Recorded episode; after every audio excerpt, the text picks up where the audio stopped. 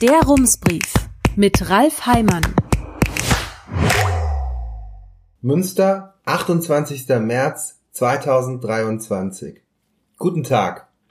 Heute vor drei Jahren ist der erste Rumsbrief erschienen und ich erinnere mich noch, wie wir in den Tagen vorher am Telefon über kleine Details diskutiert haben, zum Beispiel über das, was hinter dem Namen Rums stehen sollte, der damals, wenn ich mich richtig erinnere, noch als Provisorium galt.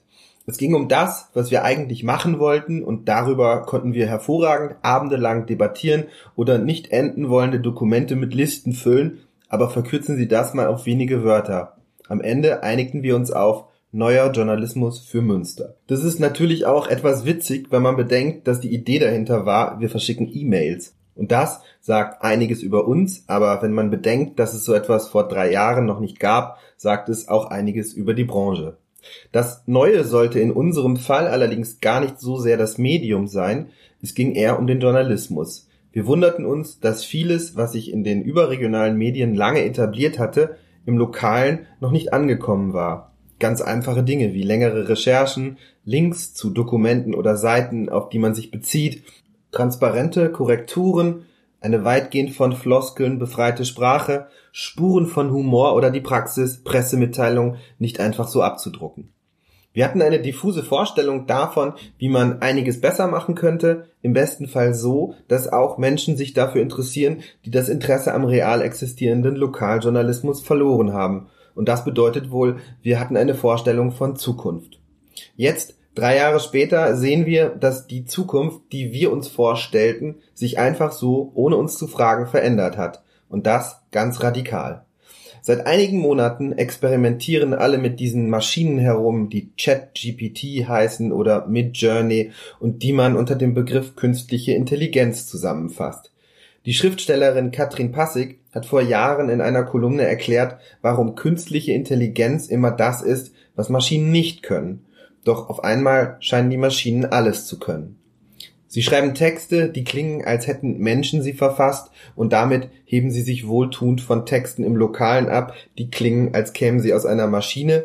Und die große Frage ist, was bedeutet das alles für den Journalismus und im Speziellen, was bedeutet es für den Lokaljournalismus?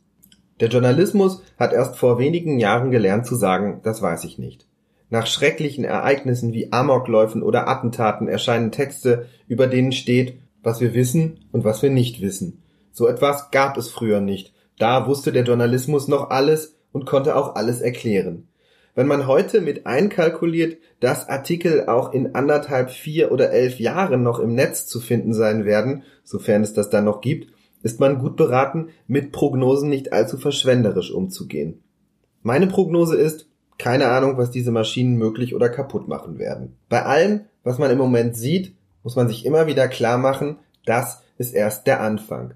Mit einigen Jahren oder Jahrzehnten Abstand werden die künstlichen Intelligenzen von heute wahrscheinlich erscheinen wie die wandschrankhohen Rechenmaschinen der 70er Jahre, die ein paar Zahlen etwas schneller zusammenzählen konnten als Menschen, aber das war dann auch schon alles. Wenn man sich heute vorzustellen versucht, wie der Lokaljournalismus der Zukunft aussehen könnte, wird das in einigen Jahren vermutlich erscheinen wie eine Zukunftsversion aus den 50er Jahren, die damals nach Zukunft aussah, aber heute nach 50ern.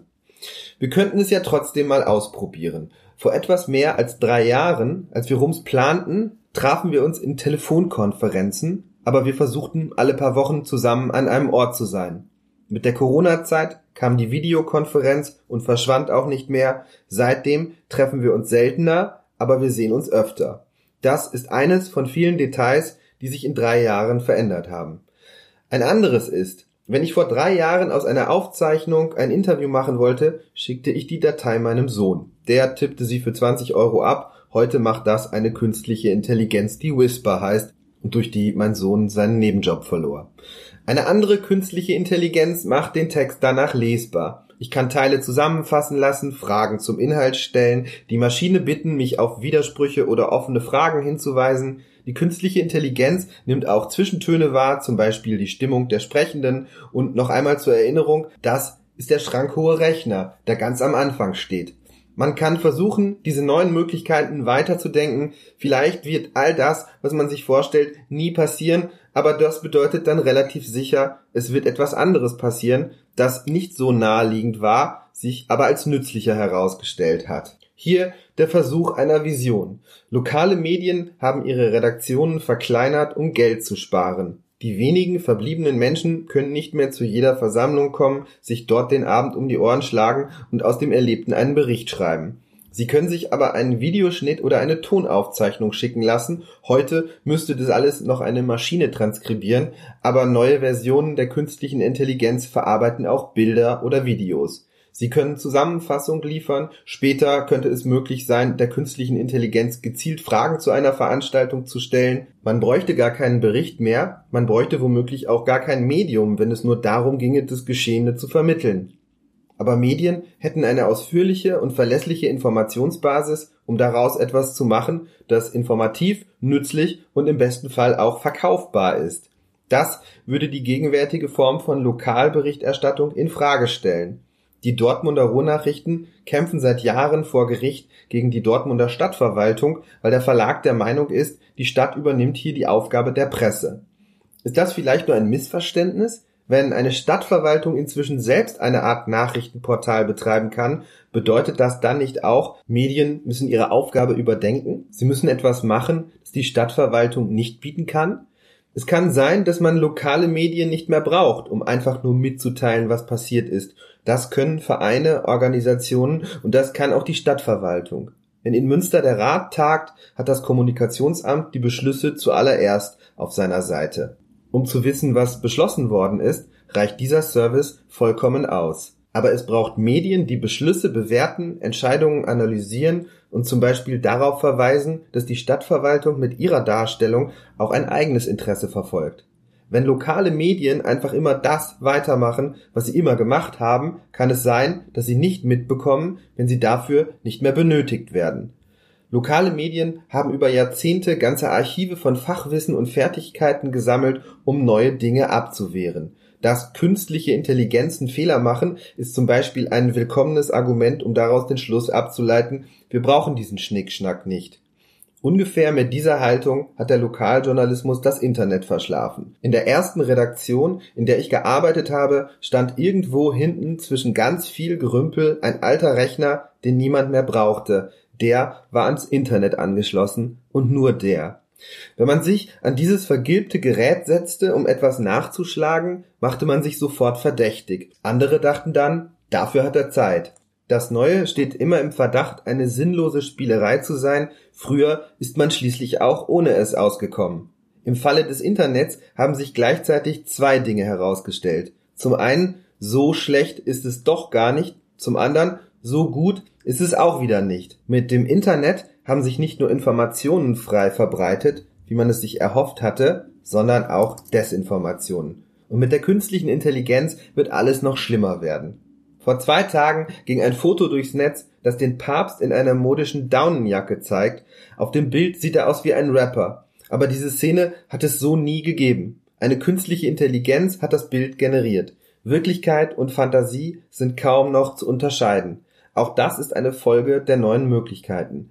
Betrug, Manipulation und Fälschung werden immer einfacher. Es braucht nur noch wenige Sekunden Tonmaterial, um einen Computer mit der Stimme eines bestimmten Menschen sprechen zu lassen, und das kann man nicht nur für den Enkeltrick nutzen, sondern auch, um Menschen falsche Aussagen in den Mund zu legen.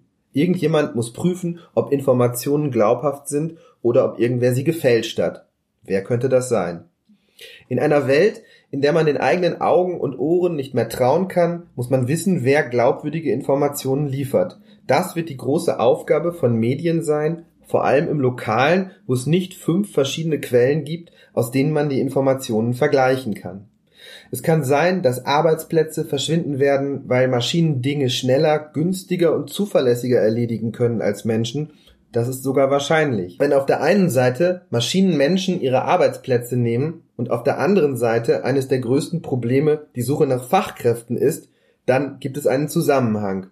Medien sind dazu da, solche Zusammenhänge zu erklären und dann auf die Lösungen hinzuweisen. Das versuchen wir mit Rums jetzt seit drei Jahren. Es gelingt mal schlechter und mal besser, aber wenn es nicht so gut gelingt und uns Fehler passieren, korrigieren wir sie, auch wenn das manchmal unangenehm ist. Wir halten Medien für glaubwürdiger, die transparent mit ihren Fehlern umgehen, und das wird auch beim Einsatz von künstlicher Intelligenz wichtig sein. In den vergangenen Wochen und Monaten haben wir experimentiert. Wir nutzen die künstliche Intelligenz, um Informationen zu suchen, um sie zusammenzufassen, zu gliedern, zu übersetzen oder um Ideen zu finden. Bislang haben wir das so gehandhabt, wie wir es mit Google machen. Wir nutzen die Software, wir nennen die Quelle, die wir gefunden haben, aber wir schreiben nicht dazu, das haben wir gegoogelt.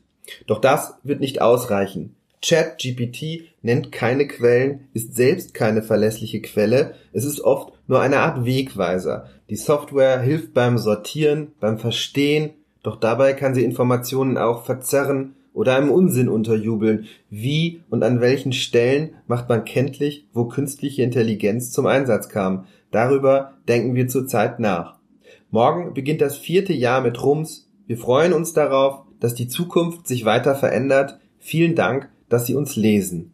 Herzliche Grüße, Ralf Heimann. Rums, neuer Journalismus für Münster. Jetzt abonnieren. rums.ms